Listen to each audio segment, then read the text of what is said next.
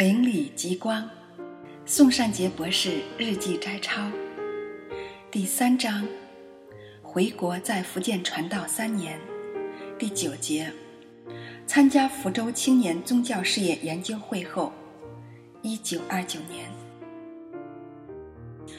一九二九年七月四日，西女教士让我与戴美泰、郑天家同工及三个学生去福州。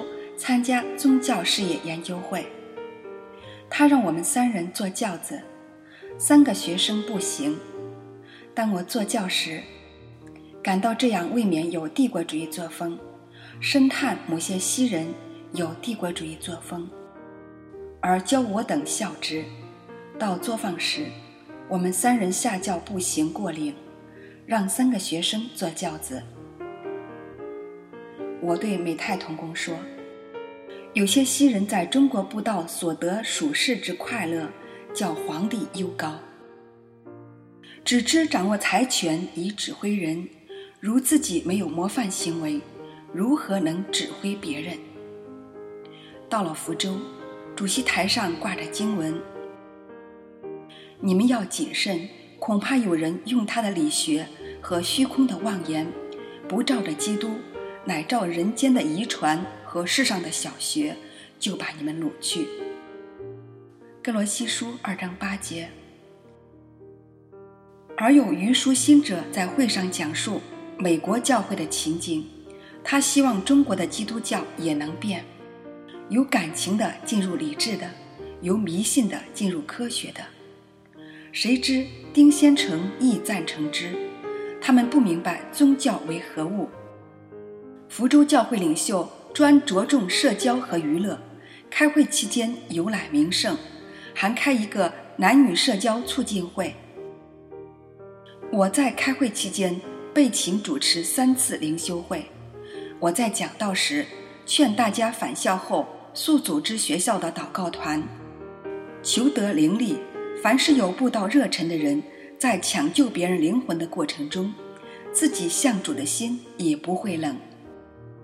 既救人又救己，同去的童工告诉我：“你屡言耶稣及求灵力，学界实验听之。你所讲的赴会代表并不重视。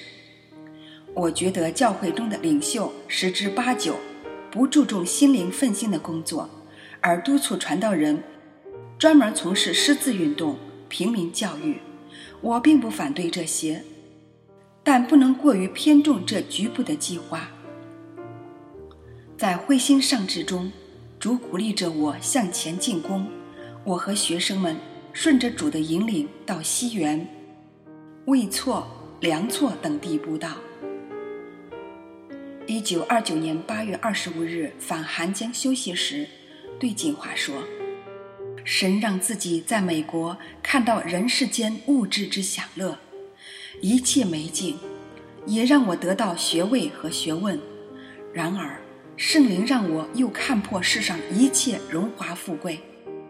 所看破者，非一般人所能看破。九月四日，途中步行十八里，赴西园去探望信徒及布道。我们逢人便讲道。有一个年过七十的智慧娘，耳略聋。然而听到时却不聋，我深深体会到，非灵入心，虽听到亦无以得意。作一首诗：背空房，皆圣灵，实心变化为神心。启我灵眼，赐我灵智，灵命丰富，能力增。此地人好赌博、吸鸦片及打吗啡。四个吸鸦片的人卧床上，我进入劝他们回头是岸，悔改信福音。有黄道授者在我讲道时，带一些真耶稣教徒进来大嚷。他与协助我做探访信徒工作的斗生发生冲突。离西园时，他肯认罪。我劝他勿再饮酒误事，我们一起祷告。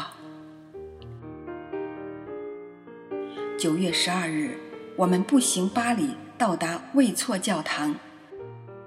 唐昭领我去见当地妖人王某，他塑一人像，令人拜之，娶一妾年过十六岁，以妖法煽惑许多妇女来求医，每引到密室拷问，我劝他去邪归正，警告他不可以邪道煽惑人，以谋聚利，而后与之告别，在未错。做一首天国小孩歌，悔罪改过，饥渴慕义似天国小孩诚心切祷，圣灵化我做天国小孩结合许多遇到故事来详解此诗歌，有二十多个信徒愿为天国小孩九月十六日到梁措布道。入梁长春米店讲道，以无肥力出死入生经过证明有天堂存在。用手势向名叫坤光的哑者讲道。在此看托雷写的书，神何故用木笛？有七个原因：第一，完全顺服神；第二，是个祷告的人；第三。道的见习者。第四，谦卑。第五，不贪财。第六，极爱沉沦者。第七，受过圣灵的洗。九月十九日到蒲头，那里蚊子极多。有离水者对我讲，当某某为牧师时，他四处布道探望信徒。教会久复兴。当某某为牧师时，教会仅余信徒一人，即他自己。奋兴团虽竭力播种，传道人如不竭力善后，一切工作皆徒劳。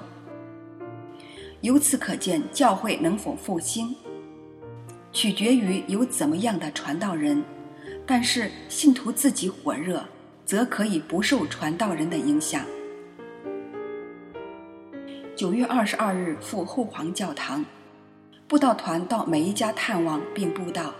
我亲自去郑某家，他本是熟悉圣经的传道人，今已完全离道。祭祀姨妈及假神，四处欠债，无恶不作。申元不在，只好竭力劝其妻悔改。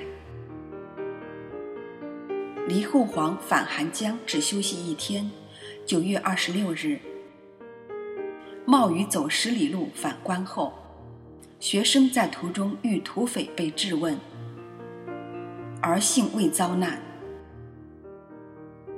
关后久不下雨，本日忽得大雨，但愿恩雨也降给教会。我在讲道中特别指出，村人常因小事而动干戈。互相残害。当我在开豆腐店的陈洪仔家，在谈到后与他一起祷告时，忽然得到闽北教会的通知：延平会期提前了。延平及现在的南平。